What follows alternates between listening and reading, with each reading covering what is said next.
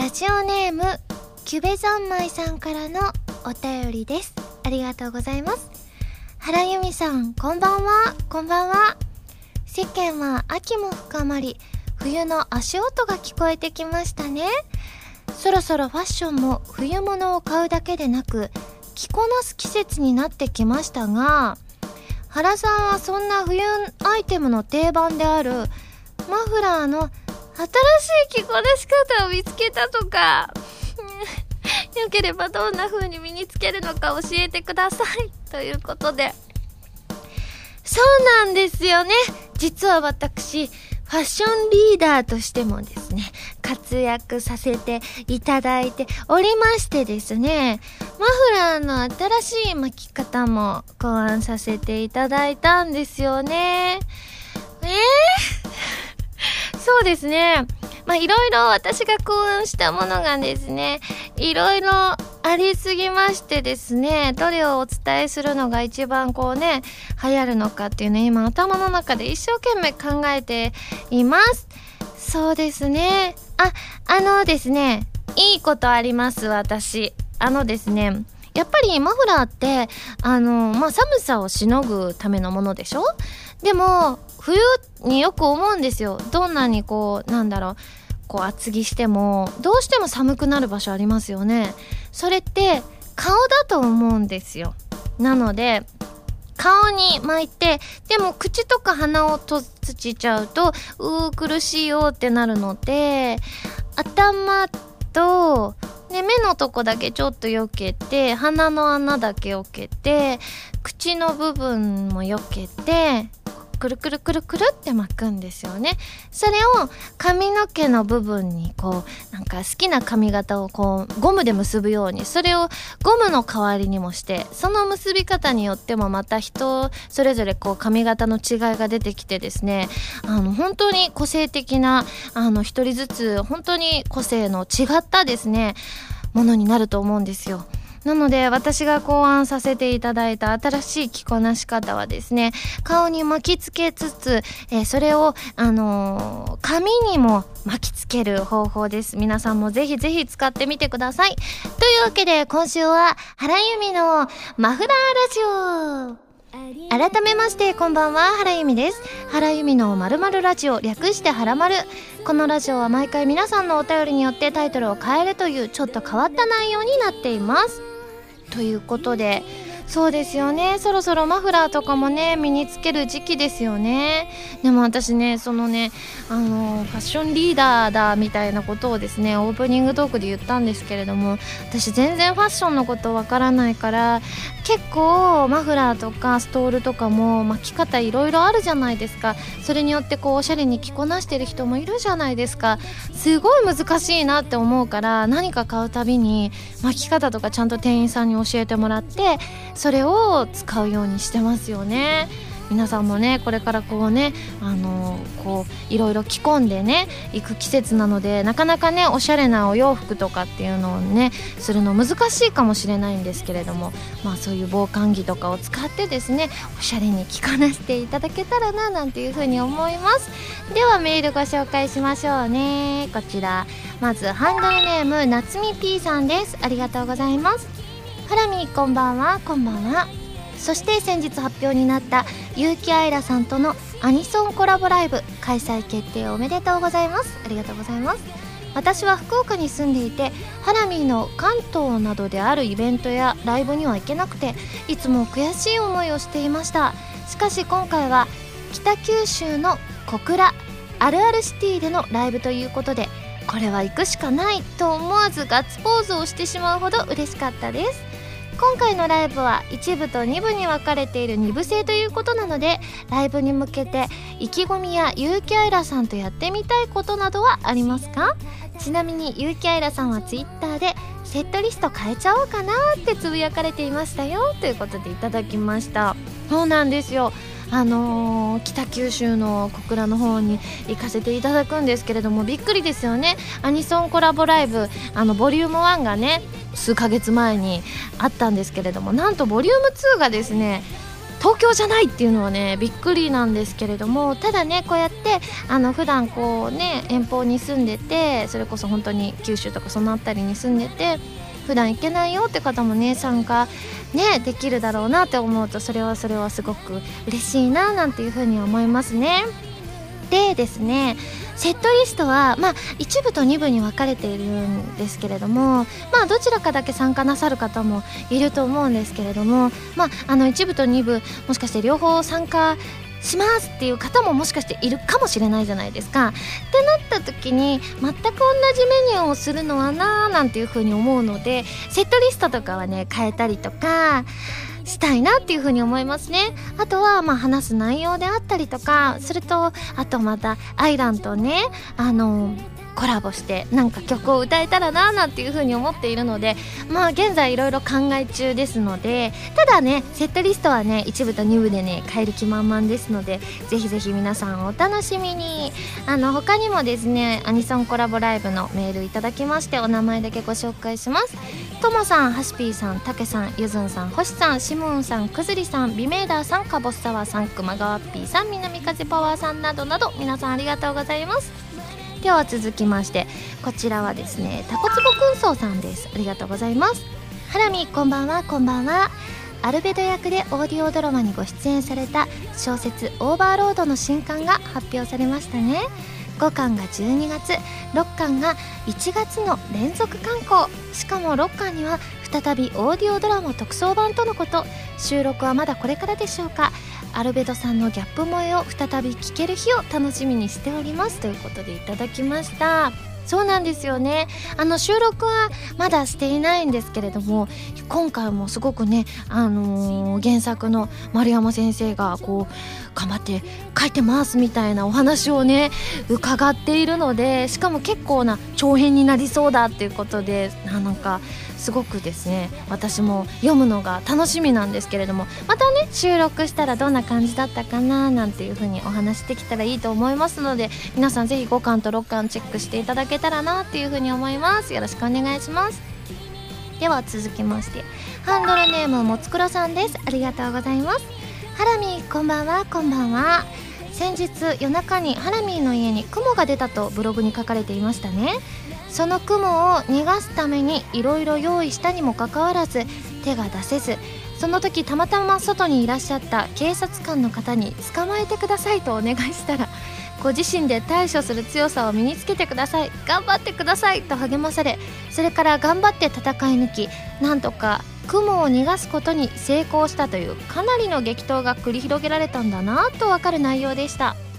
そこでそんな虫が大嫌いで触れれないハラミーにおすすめしたい商品がございます。それはムシムシゲッターという商品です。この間テレビで見たのですがこれは嫌な虫を触らずつかめてそのまま処理できるという優れもので長い棒の先にブラシがついており持ち手のレバーを握ると、えー、そのブラシが開きレバーを離すとブラシが閉じて捕まえられてそのままゴミ箱にポイッとできるもので雲を捕まえるのに大変苦労したハラミーの救世主になると思うのです。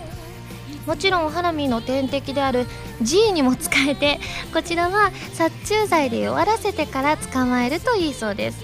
ムシムシゲッターは東急ハンズなどのホームセンターや通販などで販売されているのでぜひ購入を検討されてみてはいかがでしょうか。それではということで他にもですねぴゃんぴゃんさんからこんなメールもいただいております。えっ、ー、とハラミこんばんはこんばんは。初投稿です、えー、ありがとうございます。よくハラミのブログを見ていますが最近の記事11月2日のタイトルが普通とは違ってすごく真面目な感じでしたのでハラミーになんか深刻なトラブルでもあったのかなと思って心配半分緊張半分で読んでみたらただの雲の話でほっとしました。かっこ笑いっていただいて。確かに私結構タイトルと中身のギャップが激しかったんだなっていうのは皆さんのこういったメールを見てですね気づきました。すごくね本当に真面目な内容なのかな。私からしたらすごく真面目だったんですけれどもあのですね本当にこの前このね雲が出てですね本当ちっちゃかったんですけれどもあのそのままにしとくのがいいよっていう風にあの結構知恵袋とかでも書いてあったんですよ。ただそのままにできないなって思ったのは私のベッドの近くの壁にいたんですよ。ってことは本当に寝てる間に私の顔のとこに来るかもって思うともうどうしてもダメですごく離れてる場所だったらまだねあのじいさんとか食べてくれるっていうからまあ嫌だけど置いとくのもなとも思ってたんですけれどもさすがにね。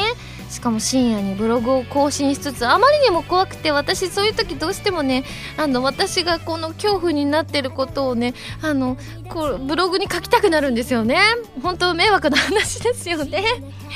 いやでもねあの警察官の方がですね外にいらっしゃってまあたまにいるんですようちの近く。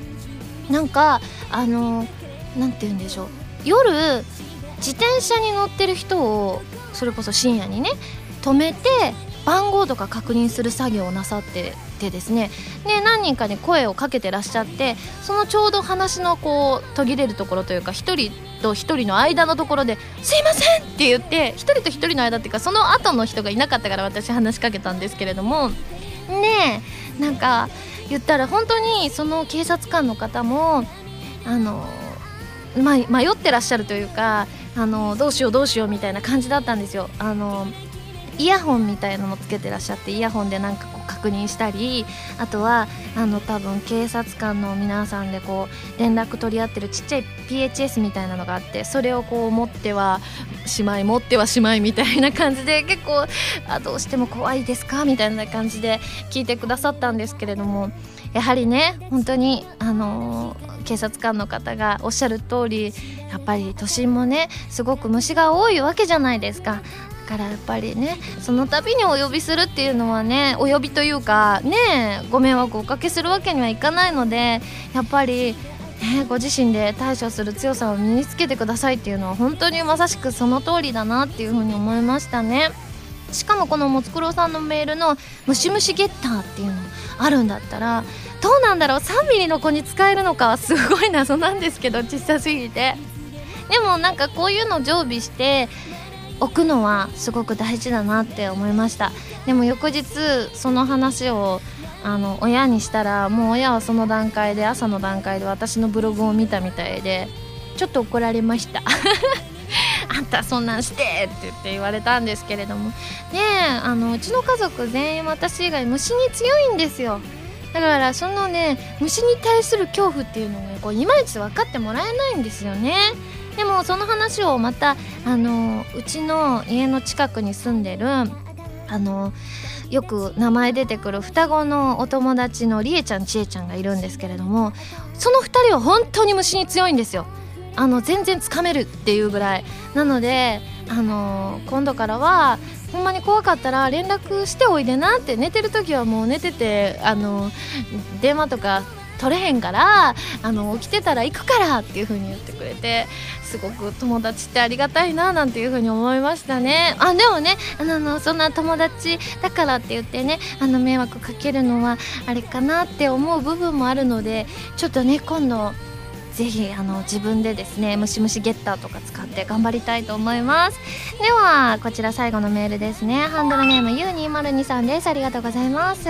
原さんこんにちは。こんにちは。季節は秋。外の空気は日増しに寒くなり外出には上着が必要になってきましたね。私などは長袖や上着をタンスから出しては去年と同じ格好になっていく毎日ですがおそらく原さんのようにおしゃれが仕事のうちという方は常に新しいファッションを考えておられることと思います。そんなわけで原さんが最近気に入っているファッションスタイル新しく買った服などはありますでしょうか？私はまだ夏服の原さんしかお目にかかったことはないのでこの秋の原さんのコーディネートを楽しみにしています。それでは失礼します。ということでいただきましてですね私の最近のお気に入りはですねあの何て言うんだろう。去年がすごくね私ロックな感じが大好きでよく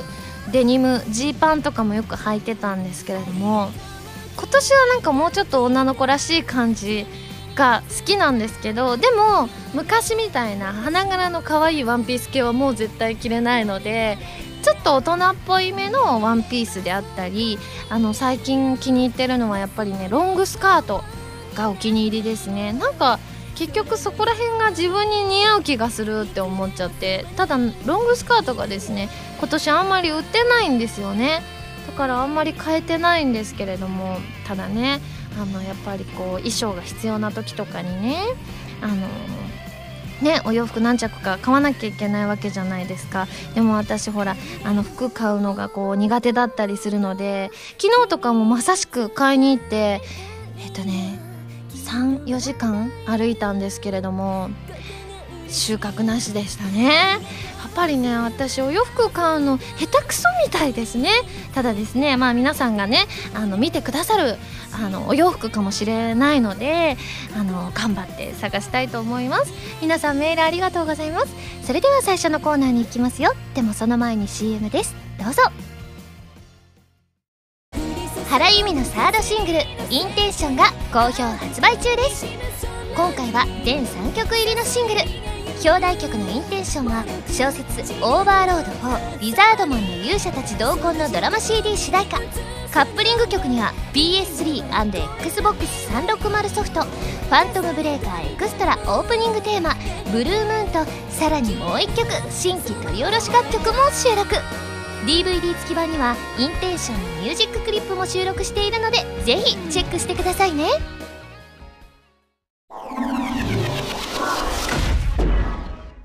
弓手段このコーナーは全国各地の名産など私原由美が実際に食べて皆さんに広めていくコーナーです。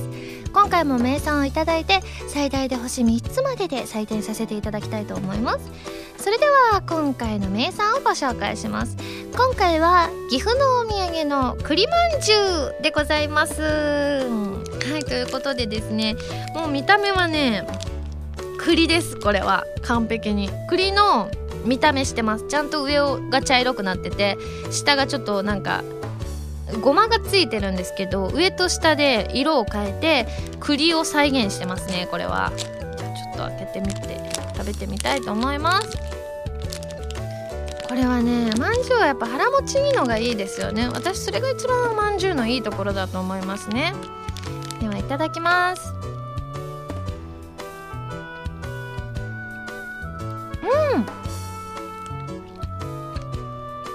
あ甘さがちょうどよくてですね。うん。すごいこれはめっちゃ水に合いますよ。あのー、外がすごくねいい感じにパサパサしてて中がちょっとしっとりしてて。うん。あまんじゅうってすごい甘いイメージだったんですけどこの甘さは程よい甘さで美味しいですね。あとごまがいい感じにアクセントになってて美味しいですね。はいということでごちそうさまでした。それでは早速採点をしちゃいたいと思います。ユミシュランの評価は？星2.6です。はいということでですね今回も美味しくいただきましたので感想を生 CM として披露したいと思います。そうだな。いろいろ迷ったんですよ。何にしようかなって。そしたらですねまあ岐阜県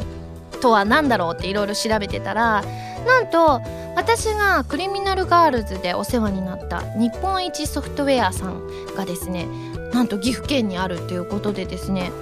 ねクリミナルガールズもゲームも出ますからね。なのでせっかくなのでともえちゃんを召喚したいなって思ったのとあとはですね私が大好きだった半沢直樹のあの原作者の方が岐阜県出身ということでちょっとね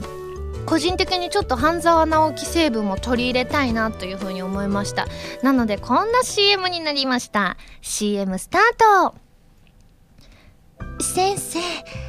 うち好きなお菓子あるんやお願いやからうちに食べさせてくれへん？えあかんの？そんな意地悪言うんやったら。倍返しや。岐阜県の栗まんじゅう。はいということで皆さん CM いかがでしたか？このコーナーでは全国の名産情報を募集しています。名産をお送りいただくのではなくどこの何が美味しいかといった情報をメールでお送りくださいね。以上「ゆみしゅらん」のコーナーでした。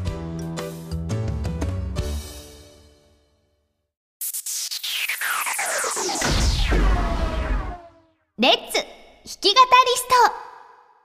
ト。このコーナーは私がギターのコードなどを覚えて立派な弾き語りができる人その名も弾き語りストを目指すコーナーです。このコーナーではカズーさんこと山口和也さんの教則本一番わかりやすい入門書エレキギター入門とボスさんからお借りしたアンプ E バンド JS10 を使って練習していきますよ。今回も溢れる思いの弾き語りに挑戦していきたいと思います。ということでですね前回がえっ、ー、と2サビ終わりの感想の部分をやったんですけれども今日はその続きをいきたいと思います、えー、今回するのは落ちサビの部分と最後サビの部分ですね。なので今日を終えればあとはアウトローを残すのみとなりました。なので今回もコードをご紹介していきたいと思います。まず落ちサビですね。じゃあちょっと実際弾きつついきましょう。落ちサビはまず F そして次が g マイナー。そして C そして F そして A 分の F そして B フラット。そして g マイナー。そして C そして C サス4そしてまた C に戻ります。そしてここまでが落ちサビの部分ですね。で最後サビがまあ今までやってたサビと一緒なんですが一応おさらいしておくと F g マイナー。そして C F A 分の F そして B フラット。G マイナー。そしてここからが変わります。C そしてもう一回 C そして F で終わりですね。はいということで早速挑戦していきたいと思います。いきます。ありがとう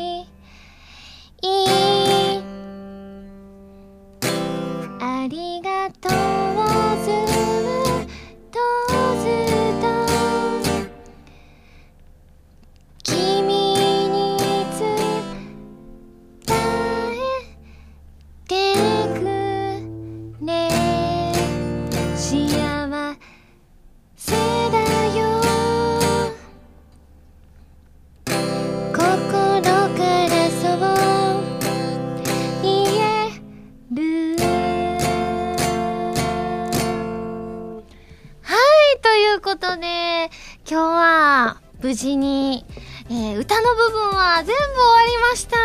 いやでも長い道のりでしたよね。これでも全部ね続けて弾けって言ったらまた難しいんですけれども。でもまだねやってないアウトロの部分がありますのでまた今後も頑張っていきたいと思います。以上レッツ弾き語りストのコーナーでした。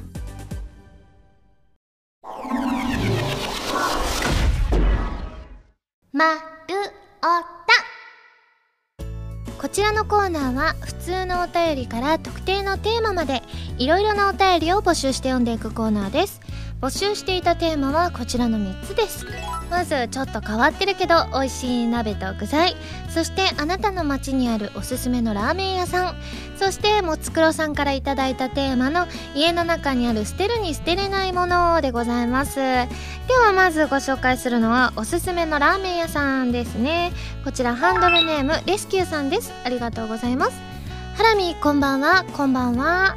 私が今住んでいるところではないのですが福岡にある母の実家のそばにおすすめのラーメン屋さんがあります。北九州市戸畑区にある八福というお店です。そこのとんかつラーメンが本当に美味しいんです。麺は細めのストレート。スープは濃厚で柔らかいチャーシューが乗っててもう最高ですよ。しかもこれが350円から食べられるんです。すごいですね。大盛りにしてもワンコイン以内なのでとてもお得です。私は帰省すると必ずこのラーメンを食べています。むしろ食べに帰っているようなものです。かっこ笑い。ハラミも福岡に寄る機会があればぜひぜひそれではということで。私このラーメン屋さんの名前聞いたことあるかもしれません。なんかお仕事で福岡に行く機会があるたびに割とこうおすすめのお店とかを周りの方にお聞きするんですけれどもその中にこの八福って名前あった気がしますね。結構有名なんですかね。しかも350円から食べられるって超安いですね。では続きましてラジオネームロゼッタジョジョジョさんです。ありがとうございます。ハラミこんばんは。こんばんは。僕がおすすめするラーメン屋は大阪府泉佐野市にあるメントラです。この店のラーメンはこってりしたものが多くがっつり食べたい時には最適で中でも豚骨スープをベースに魚介風味をつけたメントララーメンはおすすめです。またサイドメニューの唐揚げやつけ麺も美味しいですよ。僕はいつもメントララーメン大盛り唐揚げ5個塩を頼みます。すごい。唐揚げに塩をつけて食べるのも良いですがラーメンのスープにつけて食べるのが自分流です。ハラミはどんなラーメンが好きですか？ということで。いやすごいボリューミーですね。大盛りに唐揚げ5つってね。しかも唐揚げを塩で食べるってすごい美味しそうですね。私はでもなんか食べに行くとしたら割と豚骨が好きですね。豚骨の細麺が好きだったりしますよね。では続きましてハンドルネームメルカさんです。ありがとうございます。ハラミこんばんは。こんばんは。ラーメンとはちょっと違うのですが自分の通っている大学の近くに夜しかやっていないつけ麺屋さんがあります。そこのつけ麺は魚介系でとっても美味しく季節ごとに常に期間限定のメニューがあったりして何度も行きたくなるのです。しかしなかなか量が多く小盛りの麺の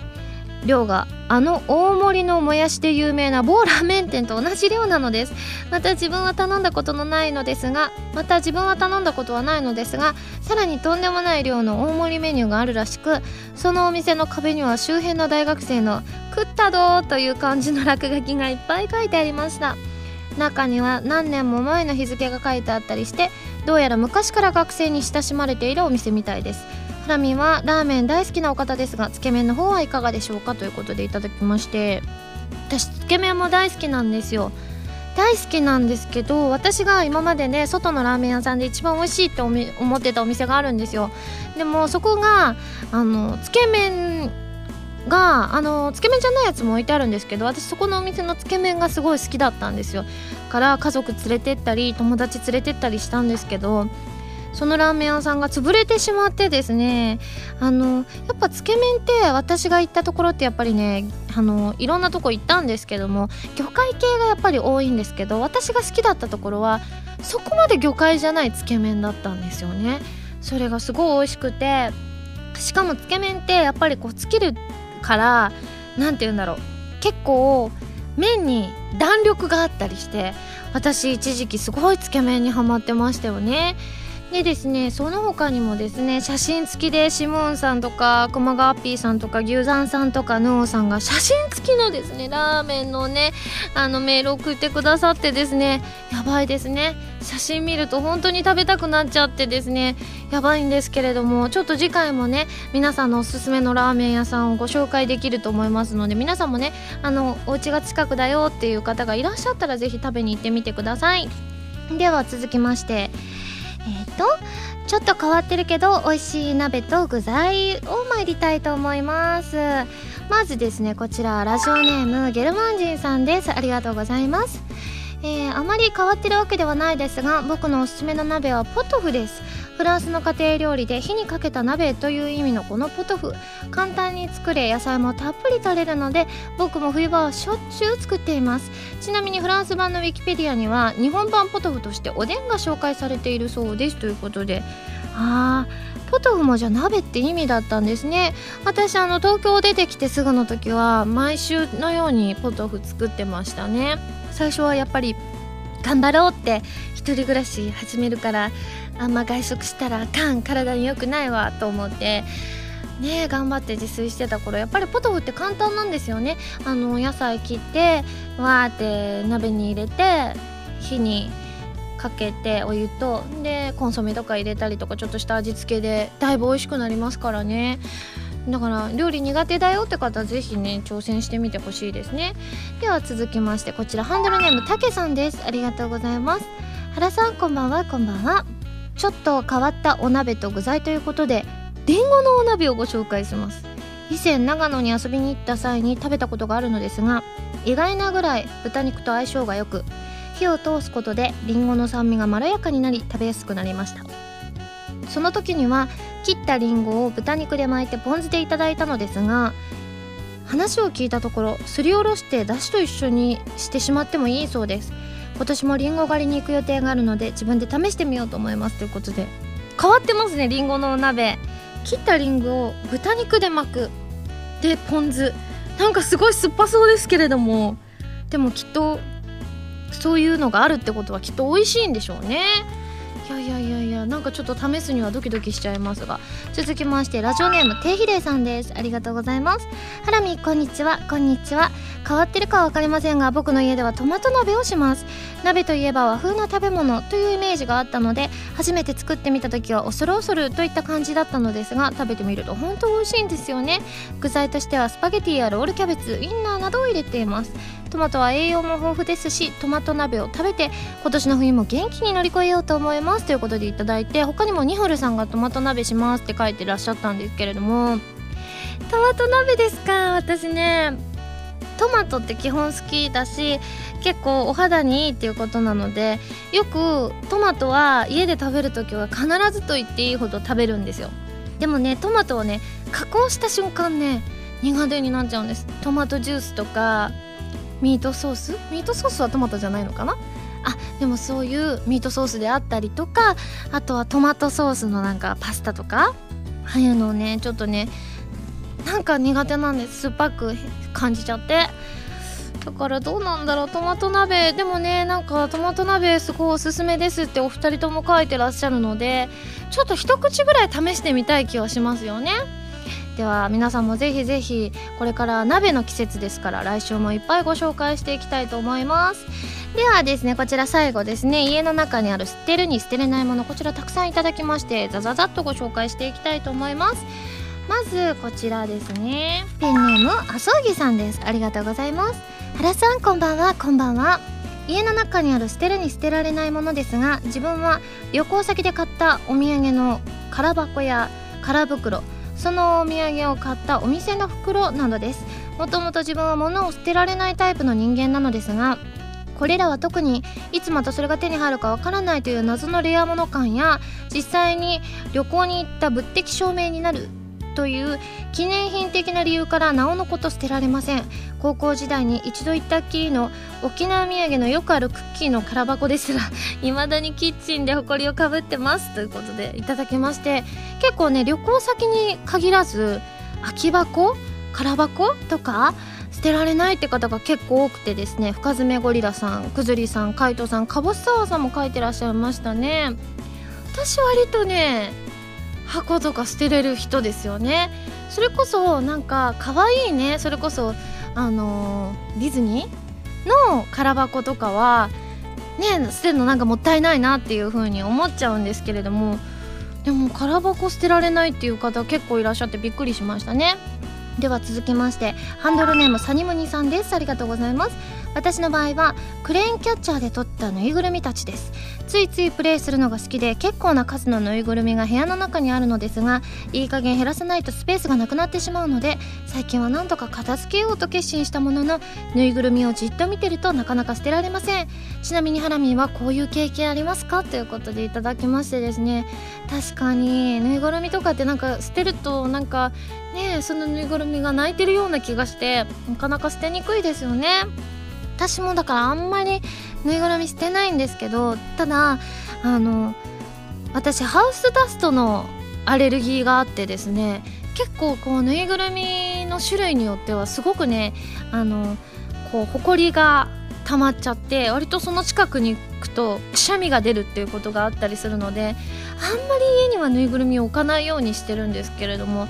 確かにね。本当にそのぬいぐるみを好きな人がいたらあげられるんですけどなかなか周りにぬいぐるみ好きっていないですよね。続きましてこちら包丁さんです。ありがとうございます。ハラミーこんばんはこんばんは。私が捨てられないのはハラミーのポスターです。同じポスターを何枚か持っているのですが1枚はもちろん壁に貼っているとして他は押し入れにしまったままになっています。余ってるポスターを処分してしまおうと思っては見るもののハラミーを捨てるなんてそんなことできない。となりずっとそのままです。ハラミーはラルクのポスターはどうしてますか？といただきまして。私の場合はあのー、大阪にいる時に実家の私の部屋は全部あのー、全方向ハイドを飾ってました。あの貼ってました。もうどっちを見てもハイドみたいな。でもそういえばうちの部屋いつからか忘れたんですけどそれが一面全部私のポスターに変わってたんですよ。だからあの私のハイドのポスターは一体どこへ行ってしまったの？私は捨ててないんですよ。捨ててないのでちょっとどうしてるのか私はむしろ気になりますね。ちょっと今度聞いてみたいと思います。続きましてハンドルネームりょうさんです。ありがとうございます。原さんこんにちは。こんにちは。家の中にある捨てれないものですがそれはゲーム機です。古いゲーム機が無償にやりたくなる時があり友人が集まった時には任天堂64をやったりなどたまに、えー、起動するので捨てることができませんということでいただきまして。うちもそうです。あの実家にあのスーファミがあるんですけど実家はスーファミしかないので私はいまだに大阪帰って正月とか本当に暇じゃないですか。でうちの姉と一緒にスーファミのゲームをいつもやってしまいます。いまだに。でもすごいですよね。私がだって小学校低学年ぐらいの時にあって今本当に何年ものだな何十年？何十年は経ってない？20年ぐらい？経ってんですかね？なのにまだ動いてるってよっぽどですね。開発した人すごいですね。続きまして。ハンドルネームてゆてゆさんです。ありがとうございます。ハラミこんばんは。こんばんは。捨てるに捨てられないものということなのですが実は捨てられずに悩んでいるものがあります。ありがちな話かと思いますがそれは元彼と一緒に撮った写真やプリクラや思い出の品々です。ちなみに見ると思い出してしまうので今現在も箱に封印している状態です。元彼とは7年付き合っていました。本当は捨てた方がいいのかもしれないのにどうしても捨てられません。ハラミ一体私はどうしたらよいのでしょうか？もしよろしければアドバイスなどいただけると助かります。ということで他にも熊川 P さんがあのこの元カノのものが捨てられませんって書いてあったんですけど思い出の品を捨てれませんって書いてあったんですけれどもそうですね。新しい彼がてゆてゆさんにできたらあのきっとねそういう写真とかね残ってたりするとプリクラもそうなんですけどなんかちょっとガーンって思う人もいると思うんですよ。だからやっぱり、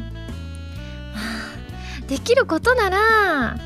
ね本当に処分できたら一番いいと思うんです。そうやって写真とかプリクラとか。あと物とかは何て言うんだろう。なかなかこうすぐに捨てられないものとか今現在こうね使用中とか。例えばてゆてゆさんが元カレ屋さんにパソコンもらったりしてそのパソコン捨てろって言われたら確かに難しいと思うんですよ。だからそういうの以外のちょっとそういった写真とかプリクラってほらより一層なんかガーンってなりやすいかもしれないじゃないですか。できれば捨てれたらいいんですけどでもどうしても捨てるのが辛いってなってしまうんだったらあの本当に誰も目につかないところにもう自分も忘れてるぐらいの勢いのところにしまってしまう。で今度何か引っ越しとかなんかお掃除した時にあって思って出てきてその時はもしかしてあもう捨てようっていう風に思えるかもしれないので一旦捨てる勇気がないんだったらもう絶対に忘れそうなあの奥の奥にしまったらいいんじゃないかななんていう風に思いますね。なのでぜひぜひお役に立てたらでしょうか。ぜひぜひねあのまちょっとうんってなるかもしれないんですけれども頑張ってください。その他にもですねあの分かるなって思ったのがですねあの捨てるに捨てれないもので。漫画や雑誌っていうのひーさんが書いてらっしゃって確かに捨てるに捨てれないですよね。私も家の中にあの実家なんですけど漫画や雑誌がなかなか捨てられなかったりしますしあと ZNT さんやヌオさんが書いてらっしゃるユニフォームや体操着っていうのもありまして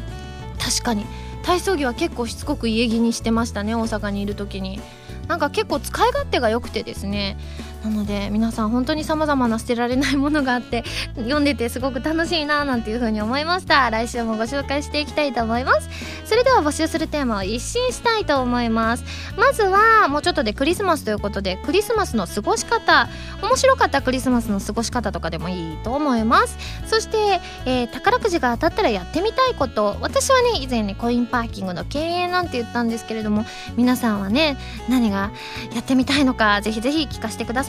そしてですねこちらえー、ハンドルネーム星さんから頂いたテーマ、えー、自分はラジオの企画なんかでよくある大喜利が好きなのですが丸歌のコーナーでも何かお題を決めて大喜利をやってみませんか？例えば「こんなハラマルは嫌だ」なんてお題したらみんな参加しやすい。と思います、えー、はらまるのリスナーはこういう大喜利が得意そうな人が多そうですしきっと盛り上がると思いますよといただきましたので、えー、大喜利でこんなはらまるは嫌だというものを送ってきてください。そしてですね自炊の方をですねあのずっとね何ヶ月も何ヶ月もね私作らなかったと思うんですよ確か。でもねそれじゃあよろしくないわなんていう風に思いましてですねあのやっとこさですねプリンを作ったんですよ。なのでそのうちねまだ現状文章を書いてないのであのまだね何とも言えないんですがきっと配信になる頃には文章を書いてると思いますのでなので久々に自炊のメニューをご紹介したいと思います。自炊のメニューはですねこちらハンドルネームプヌポポさんから頂きました。私の要求するハラミに作ってもらいたい料理はスープです。ということでこの理由は朝ポンのブログに載っていたスープが衝撃的すぎたからです。写真だけ見ると本当に肉じゃがにしか見えませんでした。最近女子力がアップしたハラミーならスープくらい余裕ですよね。ということでいただきました。しかもなんとですねこちら5月にいただいた メールなのでちょっとねあのその当時のきっと朝ポンのブログにそういったスープが載ってたんですかね。でも私あのスープ結構得意なので今回はチャキチャキっと作ってみたいと思います。はいということで「丸太」ではテーマのお便りからそれ以外のものまでいろいろなお便りを募集していますよ。どしどしご応募ください。以上「丸太」でした。今井あさみの4枚目のアルバム「この雲の果て」が2013年11月27日に発売されます。シングル未発表曲2曲アルバム用新曲3曲を含む全13曲を収録。ブルーレイ付き数量限定版 DVD 付き版にはこの雲の果てミュージックビデオも収録されています。皆さんぜひ聴いてみてくださいね。先生うち好きなお菓子あるんや。お願いやからうちに食べさせてくれへん？えあかんの？そんな意地悪言うんやったら倍返しや。岐阜県の栗まんじゅう。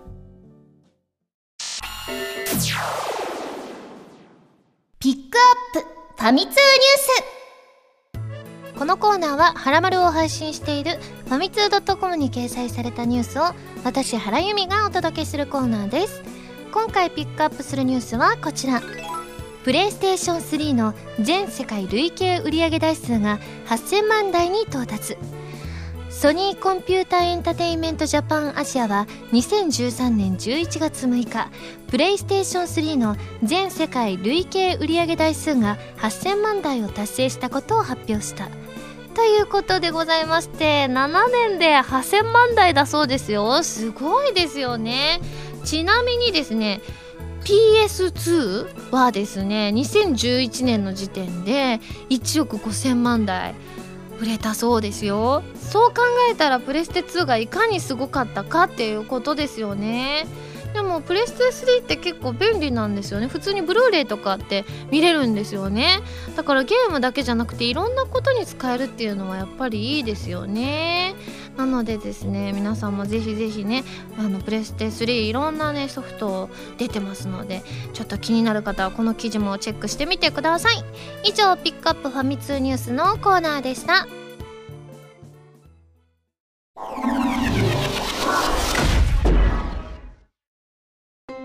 エンディングです。それではここでお知らせです。私のファーストアルバムの発売が決定しました。タイトルは「Place of My Life」発売日は2013年12月25日です。ブルーレイ付き数量限定版 DVD 付き版通常版の3種類があります。ぜひご予約をお願いします。そして今井あさみさんのセブンスソロライブの大阪公演にゲスト出演することになりました。12月29日日曜日に大阪ビッグキャットで行います。チケットは10月26日から一般販売も始まっています。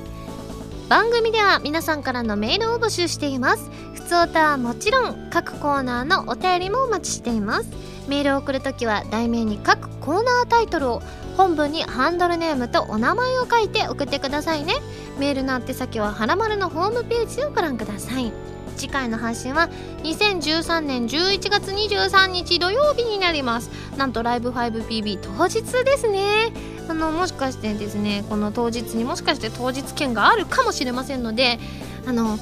急遽行けるようになったよって方はぜひぜひあの公式ホームページなんかをチェックしていただきたいなっていうふうに思います。それではまた来週土曜日にハラマル気分でお会いしましょう。お相手は原由美でした。バイバーイ。